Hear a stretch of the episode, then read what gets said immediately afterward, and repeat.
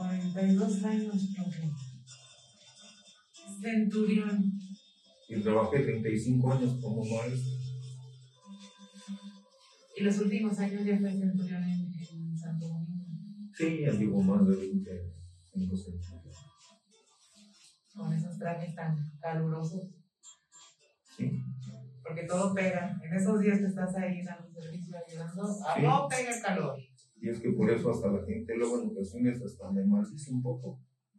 ¿Por qué? Porque, Ah, por como le se mete en el papel. porque simplemente quiero hacerles llegar lo que verdaderamente pues sufrió. Y a mí luego en ocasiones hasta me la han refrescado, me han dicho de todo, pero simplemente nada más para hacerles ver que lo que cuando uno pide, Dios lo da, y lo da a manos. Es por eso que no me pueden sacar. He tenido problemas. Les voy a decir que hace poquito ya estuve a punto de aventar la toalla. Pero, pero Dios es el que realmente Es el que tiene la última palabra. Es el que tiene la última Nos dio por descansar con el COVID. Ya descansamos dos años y ya hay que regresar con todo. Sí, Ahorita con esta situación están haciendo algo en particular, no sé, una, una misa especial o hacen una representación pequeña donde coloquen unos cuadros o algo. O pues fíjate nada más. Yo ya fui a platicar con el señor cura. porque es simplemente el deseo. Porque si uno si ya no da el ancho o ya no está muy bien visto, pues simplemente uno lleva el anhelo de que realmente esto no se pierda.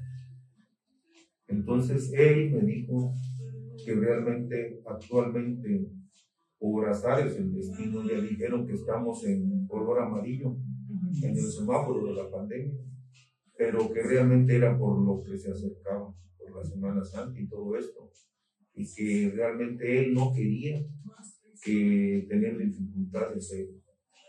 Y de una forma u otra, pues no, no, no, no quiso él apoyar. Es que se junta mucha gente. Aparte de que somos mucha gente involucrada en el proyecto, vamos a decirlo así. Cuéntenos, este, profe, más o menos cuánta gente está involucrada en el proyecto o cuánta gente sale en la representación. Yo no tengo un número exacto porque cada año eh, veo cómo hay gente nueva o gente que tiene mandas y salen en- eh, y llegan en ese momento. Pero que serán unos 70, 80 personas más los caballos. Pues mire maestra, yo creo que usted está un poquito pues mal aritméticamente, porque simplemente con el, en el consejo donde está este, los sacerdotes, Ajá. pues ahí simplemente son más o menos unos, unos 15, 20. ok. Y después, pues con Herodes, pues hay otros 30 o 40.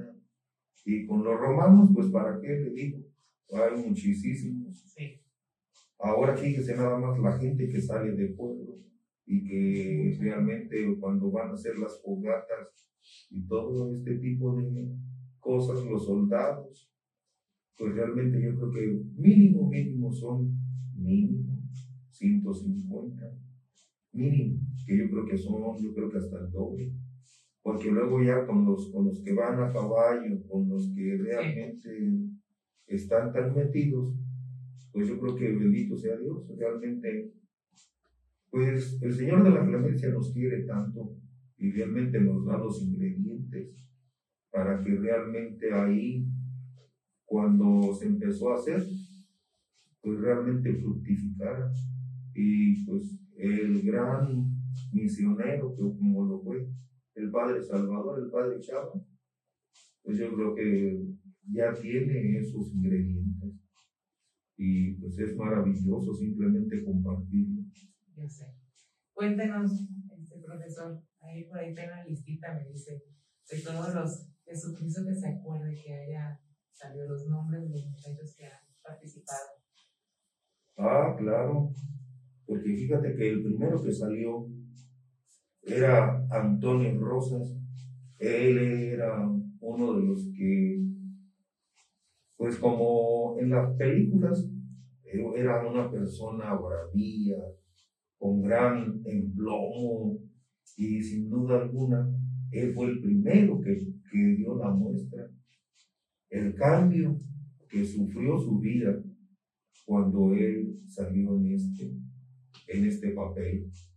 Y ahora pues todavía tiene vida y él ese recuerdo como a su servidor pues también no se le olvida. Después salió Enrique Cornejo, un gran muchacho que ahora parece que no ha fallecido, pero tiene grandes problemas de salud. He visto a su esposa y pues hasta me ha motivado a que realmente en términos así pues le tratemos de ayudar y apoyar. Y hoy qué mejor día para que los que escuchan pues si quieren y pueden, y más los de mi barrio, que todas las familias cada vez de que se va a hacer algo y tiene una actividad del barrio de Santo Domingo, siempre han sabido dar la cara. Después el gran Guillermo Yervides, no, este muchacho era un excelente y un gran eh, deportista, era luchador y, era muy conocido por todos nosotros con gran amor de Kendor. Y lo queríamos, pero a rabiar. Después salió un muchacho llamado Higinio Álvarez, luego Alfonso Luna, luego otro muchacho producto del casamiento con una hija de la familia Campos, Lara, el gran Alejandro, luego Jesús Cornejo, y hasta ahorita el noveno, el, noveno eh, Cristo que ha logrado salir. Ah, no, luego fue Gustavo, el sobrino del padre Juan Manuel, y el último ha sido Eduardo Méndez, este muchacho muy joven y sin duda alguna, pues también parece que él hizo una gran manda a nuestro Señor, de que le permitiera como a mí un enorme favor. Y él ahí fue a avisarles y avisarnos de que si él lo podría llevar a cabo. ¿Y cómo negarlo? Sino él. Creo que todos conozco nada más a tres. los tres últimos. Y este. ¿Usted nunca quiso tomar el papel de Jesucristo? Es que siempre, a la hora de hacer los ensayos, generalmente el padre nombraba ciertas comisiones. Entonces, a mí me daban la oportunidad de llevarlo a cabo también en ocasiones algunos ensayos. Y pues realmente a mí nunca me llegó la idea de ser el Nazaret. Eh, y además no tenía, yo no daba con el perfil porque tenía que ser barbón, tenía que ser todo esto. y entonces pues no, no, no daba yo, yo siempre muy rasurado y muy así. Pero pues yo creo que todos cuando han estado ahí han tenido el anhelo. Fíjense nada más, a un muchacho llamado Enrique Quique, que se acaba propiamente de casar, a él le dio un cáncer en la garganta y él salía de Malco. Entonces, él ya fue tan dura su problema y Dios lo sacó adelante. Entonces, él prometió un día más ir y ir una vez más de Malco.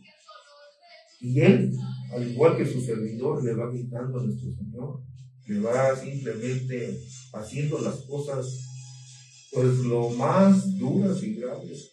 Entonces, pues como este también, hay muchos que ya lo han tenido y lo han hecho muy bien, pero la esencia de los que uno ya conoce, pues realmente uno dice, no, ni para qué. Si les contara de un muchacho llamado Vivian, que falleció y que todo el barrio lo quería porque cada año salía, hasta de ángel y sin quedarle el papel.